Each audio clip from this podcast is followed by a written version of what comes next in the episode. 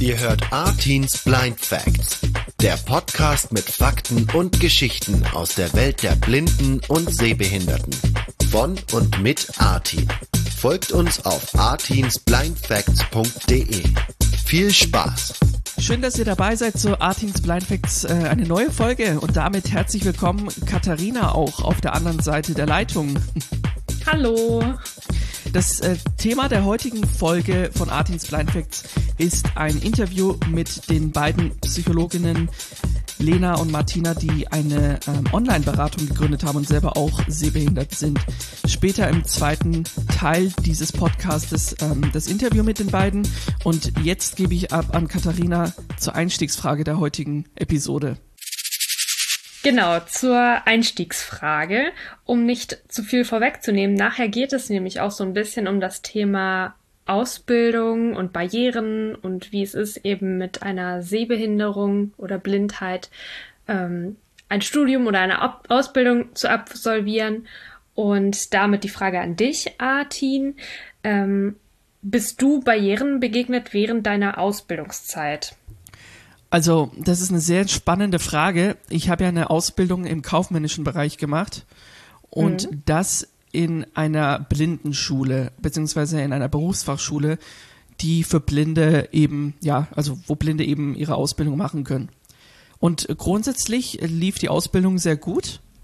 Ähm, also das ist ja so, dass dann auch die ganzen Schulbücher oder die Lehrbücher ähm, für Blinde so barrierefrei gedruckt sind, dass ich dann auch das Ganze lesen kann. Also es ist, läuft alles digital ab. Mhm. Über den Computer quasi. Und ähm, wir haben dann eben die ganzen Dokumente. Das waren richtige äh, lange Seiten, also es waren teilweise 10 bis 20 Seiten ähm, an Lehrtext. Und die konnte man dann einfach als Blinder ganz easy lesen auf der Breitzeile. Soweit, so gut. Äh, eine Sache, an die kann ich mich aber trotzdem erinnern und die äh, flasht mich immer noch so ein bisschen, wenn ich dran denke. Im letzten Ausbildungsjahr hatte man uns, hatten die Lehrer uns ein Buch empfohlen, was für die Abschlussprüfung, für die Vorbereitung der Abschlussprüfung sehr wichtig ist, äh, mhm. weil es halt ja nochmal auch Prüfungsaufgaben enthält und so weiter. Man kann sich ganz gut vorbereiten. So, und dieses Buch gab's äh, in Schwarzschrift, also als äh, normales Buch, sage ich mal, zu kaufen. Ja. Und ähm, das, also ich, ich war in der, in der, ich war in der Klasse mit nicht nur mit Blinden, sondern eben auch mit äh, Schülern, die auch noch sehen konnten und teilweise mhm. auch mit äh, Vollsehenden noch. Und ähm, die hatten das Buch dann gekauft und ähm, wir hatten dann also wir Blinden hatten dann ein PDF-Dokument bekommen. das sollte das Buch sein. Und der Haken an der ganzen Sache war, man konnte dieses Buch als PDF nicht lesen. Und, äh, also dein, dein, dein Screenreader konnte das nicht ausgeben. Ganz genau. Und als ich das dem Lehrer erklärt hatte, dass ich das nicht lesen kann, äh, ja, kam wenig Verständnis, sagen wir mal so, ganz vorsichtig formuliert. Ähm, und äh, da wurden wir dann quasi in den, ins kalte Wasser geschmissen ähm, und wir mussten uns da anderweitig umorientieren. Äh, wie, wie habt ja. ihr euch da geholfen? Seid ihr dann zu den sehenden Schülern sozusagen gegangen? Oder? Naja, es gab, es gab schon noch ähm, Prüfungsaufgaben aus den letzten Jahren, die wir dann bekommen hatten, einfach um zu üben. Und die waren dann, ähm, die waren nicht aus dem Lehrbuch. Also es war jetzt mhm. kein kein irgendwie nochmal ein zusätzlicher Text, sondern es waren halt Prüfungsaufgaben, die wurden dann für uns nochmal digitalisiert. oh Mann. Aber das, das ist schon, das, das fand ich echt krass. Also, äh, hm. ja, genau. Aber so okay. ist es. Aber so im Großen und Ganzen hattest du schon das Gefühl, aufgefangen zu werden und genau also im großen und ganzen lief es gut. Es ist nicht immer einfach alles barrierefrei zu machen und das ist ja auch irgendwie verständlich. Ähm, mhm. aber ja in einer blinden Schule die darauf spezialisiert ist würde ich das schon mal gerne äh, davon erwarten oder davon ausgehen dass dass man das da auch wirklich alles wirklich alles ähm, barrierefrei hat. Das ist aber auch ein bisschen skurril, dass es so jahrelang während deiner Ausbildung gut geklappt hat und dann im letzten Atemzug im letzten Jahr. Im entscheidenden äh, Jahr, genau. Kam sowas noch um die Ecke. Ja, das stimmt. das stimmt, ja. Aber, aber dann hast ja ja nee ähm, aber dann hast du am Ende trotzdem die Ausbildung geschafft und konntest lernen. Genau, also ich habe ja die Ausbildung auch erfolgreich beendet. Mhm. Happy End. Ja, genau. ähm, ist schon wieder fünf Jahre her, äh, aber es war äh, ja eine spannende Zeit. Ihr hört Artins Blind Facts. Blind, Blind Facts. Folgt uns auf artinsblindfacts.de. Wir sind ja heute äh, verabredet mit zwei äh, Psychologinnen, die äh, blind bzw. sehbehindert sind. Lena und Martina. Und äh, ich finde es sehr spannend, dass wir die beiden interviewen konnten. Also, dass ich die beiden mit denen sprechen konnte. Und ähm, es geht zum einen um ihr Studium, wo das Thema Barrierefreiheit auch nochmal angesprochen wird, gleich im Interview. Und zum anderen geht es aber auch um ihre Online-Beratung. Die haben ja wirklich äh, eine ganz coole Sache auf die Beine gestellt. Ähm, nennt sich bezweifeldich.net und wir haben auch den Link zu ihrer Online-Beratung in den Shownotes von Artins Blind Facts verlinkt.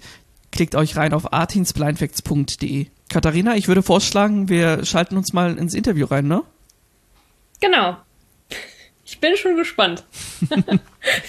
Sehr schön, ich auch. Dann äh, herzlich willkommen, Lena, Martina, hier in Artins Blind Facts. Hallo, danke, Hallo. dass wir da sein dürfen. Danke, dass wir da sein dürfen. Ja, ich habe es ja gerade schon gesagt, bezweifeldich.net ist eure psychologische Online-Beratung, ähm, also eure neue, neue Website, die ihr da gegründet habt. Wie kam es denn überhaupt zur Gründung? Ja, ist eine ganz witzige Geschichte, kann man so sagen. Ich hatte die Idee schon 2015. Mal kurz zur äh, Ergänzung. Es heißt tatsächlich bezweifel dich nett. Und äh, wer dieses Wortspiel schon erkannt hat, der liegt ganz richtig. Es geht zum einen darum, sich nicht zu bezweifeln, zum anderen aber einen Ort im Internet zu finden, an dem man hingeht, wenn man sich bezweifelt, beziehungsweise dass das eben auch nicht unbedingt etwas Schlechtes sein muss.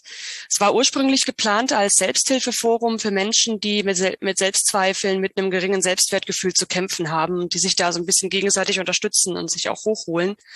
Und eben auch so ein bisschen als Informationsseite dafür, darüber, ja, wie gesagt, dass äh, Selbstzweifel nicht was zwangsläufig Schlechtes sein müssen, weil sie einen ja auch mal dazu bringen, über sich selbst nachzudenken und äh, ja, sich möglicherweise weiterzuentwickeln. Es sollte dann aber noch sechs Jahre dauern, jetzt haben wir 2021, bis äh, ich Lena von der Idee erzählt habe, die sich inzwischen weiterentwickelt hatte, weil wir inzwischen auch fertige Psychologinnen waren und sind, ähm, davon daraus eine richtige Online-Beratungsstelle zu gründen, äh, daraus zu machen. Ja, und Lena fand die Idee gut und sie fand das Wortspiel gut.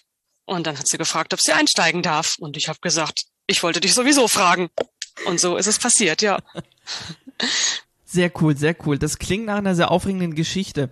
Ähm, jetzt ist es ja so, ihr bietet eine psychologische Online-Beratung an. Wie kann man sich das denn jetzt vorstellen? Ja, ich sage erstmal was dazu, bei welchen Themen wir überhaupt Beratung anbieten und dann gehe ich nochmal auf das mit der Online-Beratung ein. Äh, wie Martina schon richtig gesagt hat, bezweifle dich nicht. Ähm, wir beraten unter anderem Menschen, die ein geringes Selbstwertgefühl haben, die häufig mit Selbstzweifeln zu tun haben, ganz egal, ob einfach nur in bestimmten Situationen, wie zum Beispiel im Job, dass sie oft den Gedanken haben, ich bin nicht gut genug für diese Arbeit, ich mache oft Fehler. Ähm, ja, oder eben auch allgemein, die unzufrieden sind mit der eigenen Persönlichkeit, mit ihrem bisherigen Leben, dem Weg, den sie bisher eingeschlagen haben. Ein weiterer Schwerpunkt bei uns sind Ängste und Unsicherheiten. Zum Beispiel, wenn jemand ein ganz großes Ziel hat, er möchte gerne, ja, wie auch immer, ein Jahr im Ausland verbringen oder den Job wechseln, Traumjob äh, in Angriff nehmen, aber ja, wird von seinen Ängsten und Unsicherheiten zurückgehalten und leidet darunter. Das wäre zum Beispiel auch ein Fall, ähm, wo man sich an uns wenden kann. Dann Menschen, die unter Stress und Überforderung leiden, ganz egal ob im Beruf, privat oder oft sind es ja auch mehrere Faktoren, die da zusammenkommen. Konflikte ist auch ein Thema. Ich habe im Laufe des Studiums ein Seminar besucht zu gewaltfreier Kommunikation. Ähm, ja, sowohl mit dem Partner Konflikte als auch im Job, mit den Mitbewohnern, da kann ja alles Mögliche sein und eben auch die inneren Konflikte mit sich selbst, die nicht zu unterschätzen sind. Zum Beispiel, wenn man vor einer schwierigen Lebensentscheidung steht, nicht weiß, soll ich mich trennen, soll ich lieber in der Beziehung bleiben, möchte ich Kinder, möchte ich keine Kinder, was möchte ich überhaupt im Leben? Oder generell Menschen, die gerade in einer Lebenssituation sind, wo sie nicht weiter wissen, unter anderem ja durch durch die aktuelle Situation mit Corona oder ähm, ja, weil sie weil sie gerade eine Trennung hinter sich haben, weil sie Liebeskummer haben, weil sie einen Job verloren haben oder gerade in eine andere Stadt gezogen sind, noch keinen kennen und überhaupt gar nicht sich noch gar nicht richtig eingelebt haben und sich so ein bisschen verloren fühlen, sich orientierungslos fühlen. Wir bieten keine Psychotherapie an, aber es ist eben eine psychologische Beratung, aber das heißt nicht, dass man sich nicht an uns wenden kann, wenn man eine psychologische, eine psychische Erkrankung hat. Ähm, ja, in diesem Fall können wir auch da Hilfe und Unterstützung bieten, erklären, was eine bestimmte Diagnose bedeutet, die die Person äh, möglicherweise hat, welche Symptome dazu gehören, welche Therapieformen sich da anbieten, welche vielleicht auch nicht, was überhaupt eine Psychotherapie ist, was da passiert und oft sind die Wartezeiten auf eine Psychotherapie leider auch sehr lang. Aber da können wir auch die Wartezeit bis dahin mit der Person eben überbrücken, die Person stabilisieren. Ja, eine psychologische Online-Beratung, das bedeutet, dass wir das Ganze auf verschiedenen Wegen durchführen können. Unter anderem bieten wir Beratungsgespräche an, entweder per Telefon oder auch per Videokonferenz oder auch schriftliche Beratungen per E-Mail, über WhatsApp oder über Telegram. Und auf unserer Internetseite, wenn man sich da interessiert für eine psychologische Online-Beratung, kann man die entsprechende Beratungsform auswählen. Und dort stehen auch nochmal alle Informationen zu uns, zu unserem Konzept und zu diesen einzelnen Beratungsformen. Und eure Website haben wir ja auch hier in den Shownotes von Artins Blind Facts äh, verlinkt. Das ist äh, www.bezweifeldich.net. Ähm, genau. Jetzt, äh, Lena, du hast es ja auch gerade schon gesagt, ähm, euer Angebot ist ja sehr umfangreich eigentlich und das ist ja auch ganz gut. Was erreicht man denn in der Online-Beratung jetzt als äh, Patient bei euch oder als Klient? Ja, also wie gesagt, wir machen keine Psychotherapie, das heißt heilen ähm, beziehungsweise psychische Erkrankungen behandeln, das können wir nicht. Aber da sind wir schon beim ersten Punkt, was man bei uns erreichen kann. Zum Beispiel erfahren, wie man zu einem Psychotherapieplatz kommt und auch äh, während der langen Wartezeit, die da oftmals ist und auch äh, beim oder während des Papierkrieges, den man da oftmals führen muss, je nachdem, was für eine Erkrankung man hat, ähm, da unterstützt zu werden. Also oftmals es ist ja so, ich habe jetzt schon öfter den Spruch gehört und dem würde ich auch zustimmen, äh, dieses System ist eigentlich auf Gesunde ausgelegt. Man muss sich selber was suchen, man muss es selber beantragen, man muss bei der Krankenkasse oftmals auch einen Papierkrieg führen, dass man überhaupt in eine Therapie reinkommt. Und dann hat man aber nebenher einfach noch die Belastungen durch die Erkrankung und äh, bräuchte eigentlich aufgrund dieses Prozesses schon Hilfe. Hm, jetzt habe ich gleichzeitig noch Kritik am System geübt. Das war eigentlich nicht der Punkt, aber äh, das war eigentlich nicht das Ziel. Aber bei sowas eben kann man von uns Hilfe bekommen. Ähm, das Ziel ist dann eben einfach, wie Lena schon gesagt hat, stabilisiert zu werden und eben auch das Gefühl zu haben, da ist jemand, der Rückhalt, der, der äh, ohne jeden Fehlerlesens zu einem hält und äh, für einen da ist, in Form einer Fachperson versteht sich, nicht in Form eines Freundes. Ähm, man kann Beratungsangebote bekommen, die auch schon fast ein bisschen mehr in Richtung Coaching gehen. Also wie gewinne ich mehr Selbstbewusstsein? Wie kann ich mich besser selber annehmen, ähm, selbst akzeptieren, auch Schwächen von mir akzeptieren? Wie gehe ich damit um, dass sich bestimmte Schwächen nun mal einfach nicht beheben lassen? Beziehungsweise bestimmte Eigenschaften, die sich die man als Schwäche, die man selbst als Schwächen wahrnimmt oder die allgemein als Schwächen wahrgenommen werden. Äh, wie zum Beispiel, dass man introvertiert ist wird leider häufig in einer Gesellschaft der sehr extravertierten Menschen als Schwäche wahrgenommen. Wie kann man also die Vorteile von dem finden, ähm, was einen im Moment, im Moment noch so stört? Wie kann man zum Beispiel die Vorteile davon finden, dass man introvertiert ist? Diese könnten zum Beispiel sein, äh, man beschränkt seinen Freundeskreis auf schon gleich absichtlich, schon aufgrund seiner Persönlichkeit, auf wenige wichtige Freunde, die dann aber auch wirklich ohne Federlesens für einen da sind und äh, einen nicht im Stich lassen würden. Wohingegen viele extravertierte Menschen oftmals einen Pulk von Menschen um sich scharen, von denen ihnen vielleicht genau drei Leute wichtig sind, aber sie müssen all diese Bekanntschaften pflegen. Ist anstrengend. Das Problem hat man nicht, wenn man nur drei Freunde hat, die einem dann, wie gesagt, wichtig sind.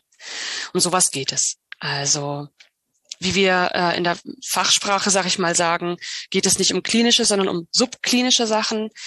Na, also diese ganzen kleinen Sachen, die einen im Alltag belasten können, die einen belasten können, wenn man sich selbst nicht gut annehmen kann. Und jemandem da eben weiterzuhelfen. Eine zu sein, weiterzuhelfen, gute Handlungsmöglichkeiten an die Hand zu geben. Das ist es. Okay, alles klar.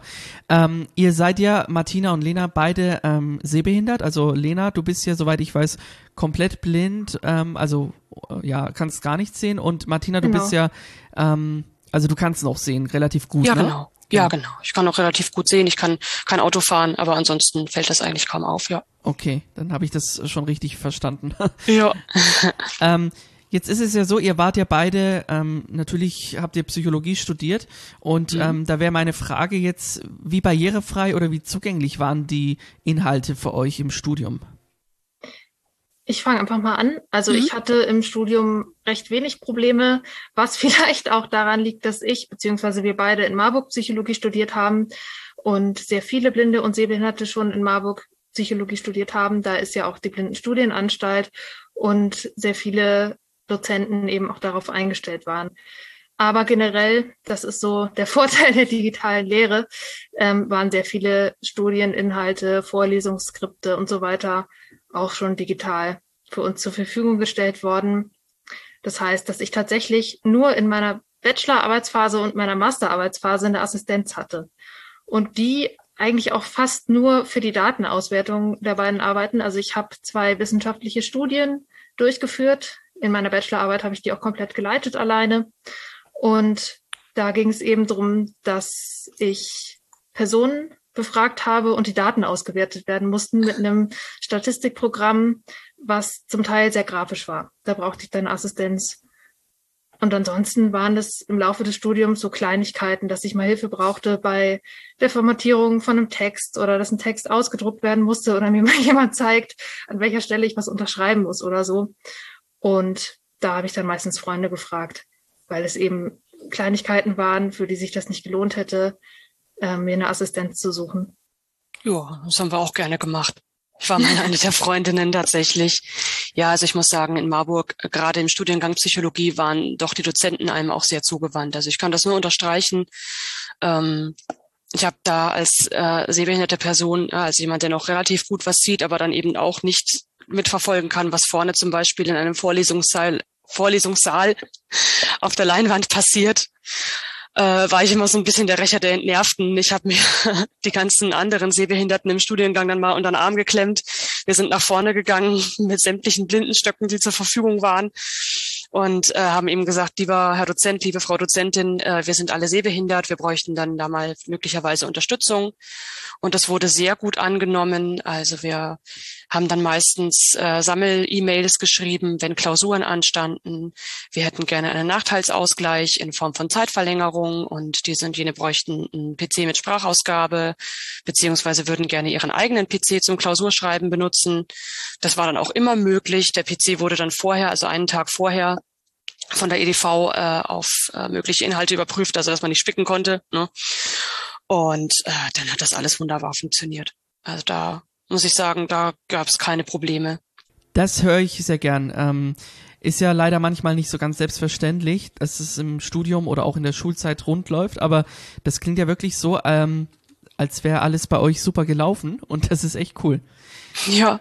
Ähm, das sind wir auch dankbar für, ja. Ja, ja das glaube ich.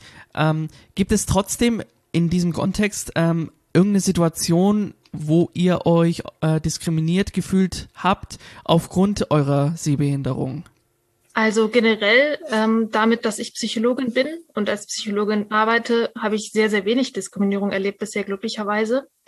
Ich hatte eine Situation, ich habe vor ein paar Jahren ein Praktikum gemacht in einer Reha-Klinik und da habe ich mich beworben und habe auch gleich geschrieben, ich bin blind. Und hinterher hat meine Chefin, zu der ich ein sehr gutes Verhältnis hatte, mir erzählt, dass sie damals Bedenken hatte, mich einzustellen, als sie die Bewerbung gelesen hat. Aber sie meinte dann auch, die Bedenkung, Bedenken sind alle unbegründet gewesen. Ich habe tatsächlich nach dem Praktikum auch noch weiter in der Klinik gearbeitet und die wollte mich unbedingt behalten, so dass ich nach dem Studium wirklich da noch Therapiegruppen gemacht habe. Und ich fand es sehr, sehr fair von ihr, dass sie mir erzählt hat, dass sie damals die Bedenken gehabt hat. Das fand ich sehr gut und sehr ehrlich. Und eine andere Psychologin hat mir auch gesagt, dass ihr aufgefallen ist, dass ich ähm, ja verglichen mit vielen sehenden Praktikanten manchmal genauer wahrgenommen habe, wie ein Klient sich fühlt, wie die Stimmung bei dem Klienten ist. Das ist natürlich jetzt sehr subjektiv, ähm, weil das nur der Eindruck der Psychologin ist. Aber es war trotzdem was, was mich sehr gefreut hat. Ähm, ja, dass, dass eben auch andere sehen, ich bin blind, aber natürlich kann ich als Psychologin arbeiten. Mhm. Ich habe tatsächlich, würde sagen, zwei Situationen erlebt, die man als Diskriminierung werten könnte, wobei die eine noch ein bisschen was nachvollziehbarer ist. Da ging es auch um eine Bewerbung in einer psychiatrischen Klinik, allerdings ging es da um ein freiwilliges soziales Jahr und das war in der Akutpsychiatrie wo äh, stark psychotische Patienten da waren. Also zur Erklärung äh, und der, der möglicherweise nicht ganz ähm, politisch korrekten Erklärung für äh, alle Laien. Das sind Leute, die meinen, sie sind der Teufel, die meinen, sie sind Gott, die meinen, dieser und jener Arzt oder Ärztin ist der Teufel äh, und die meinen, ihre Spucke ist heilig. Also das ist tatsächlich ein Zitat, das ich damals mitbekommen habe. Und derjenige meinte das vollkommen ernst. Und dann wurde mir gesagt, ähm, ihr Blick zittert so. Also ich muss sagen, ich habe einen Nystagmus, das heißt, meine Augen zittern. Und da hieß es, da haben wir Sorge, dass äh, unsere psychotischen Patienten das möglicherweise fehlinterpretieren und daraus was machen. Und da weiß ich bis heute nicht, war das berechtigt? War es nicht? Ich denke, es war berechtigt, weil äh, da eben wirklich jegliche Sachen, äh, jegliche äh, Störfaktoren irgendwie falsch gewertet werden konnten. Es hat sich damals beschissen angefühlt, sage ich jetzt ganz ehrlich. Aber es war dann einfach nicht zu ändern. Die andere Sache ist, dass äh, schon ziemlich früh, als ich angefangen habe, also als ich überhaupt schon den Wunsch geäußert habe, das war noch in der Schule, äh, Psychologie zu studieren, dass dann meine ganze Familie gesagt hat, ja, kannst du denn als Sehbehinderte überhaupt Psychologin sein? Geht das überhaupt? Ja, ohne jegliche Erklärung dazu, warum das nicht gehen sollte. Dann aber später, fand ich sehr schön, äh, kam meine Mutter mit einem Bericht um die Ecke, den sie gehört hat, in dem es um eine blinde Psychologin ging, die äh, dann teilweise auch ganz besondere Vorteile hatte beim Betreuen ihrer Klienten. Nämlich zum Beispiel hatte sie eine übergewichtige Klientin, die sehr stark unter ihrem Äußeren gelitten hat und die nur deswegen zu dieser Psychologin gehen konnte, weil diese Psychologin sie nicht gesehen hat. Sonst hätte sie sich nicht hingetraut. Und das fand ich eine sehr, sehr schöne Geschichte. Eine Ergänzung hätte ich noch dazu. Ähm, wir hatten im Studium ein Seminar, das nannte sich Interventionspraktikum, wo wir als Studenten auch schon mal die Rolle der Therapeuten beziehungsweise der Psychologen üben konnten, indem wir jeweils einen Kommilitonen therapiert haben beziehungsweise beraten haben in einem realen Problem, was dieser Kommilitone hatte. Und da habe ich oft die Rückmeldung bekommen, dass ich mir sehr viel merken kann. Also es ging dann über eine Woche. Es waren insgesamt fünf oder sechs Gespräche. Und das habe ich auch im Praktikum bekommen, das kriege ich öfter. Ja, Lena, du hast ja so ein gutes Gedächtnis. Und ähm, das kenne ich auch von anderen blinden Freunden und Bekannten. Und ich denke, dass die Merkfähigkeit von vielen Blinden deswegen so gut ist, weil sie besser trainiert wurde. Also zum Beispiel, ich habe ja, ich habe eine Orientierungsschwäche. Das hat nicht nur was mit der Blindheit zu tun, sondern ja, ich kann mir einfach hab, kann mir Sachen räumlich nicht so gut vorstellen und deswegen merke ich mir jeden einzelnen Punkt eines Weges im Kopf und denke, als erstes kommt die Ampel, dann gehe ich über die Straße, dann gehe ich links und so weiter. Und das kann unter anderem mit dazu beigetragen haben, dass ich mir auch gut Fakten zu bestimmten Personen merken kann. Und ich glaube, dass das sehr hilfreich sein kann für die Arbeit als Psychologin. Ja, du bist zwangsläufig gut trainiert und das kommt dir jetzt zugute. Das ist richtig klasse. Genau. Ja. Das stimmt. ja. Bezweifeldich.net, das ist eure Internetadresse. Und ähm, wie gesagt, die ist auch bei uns auf artinsblindfacts.de verlinkt. Lena, Martina, vielen, vielen Dank für eure Zeit und ich wünsche euch alles Gute erstmal. vielen Dank. Danke vielen Dank. für diese Möglichkeit. Ja. Sehr gerne. Artins Blind Facts. Blind Facts. Ja, das war ein schöner Einblick in die Arbeit von Lena und Martina und ich bin mir sicher, dass wir auch in nächster Zeit noch viel über sie hören werden, über bezweifeldich.net. Und äh, danke auch, Artin, dass du mit den beiden gesprochen hast und ähm, uns deren Idee näher gebracht hast.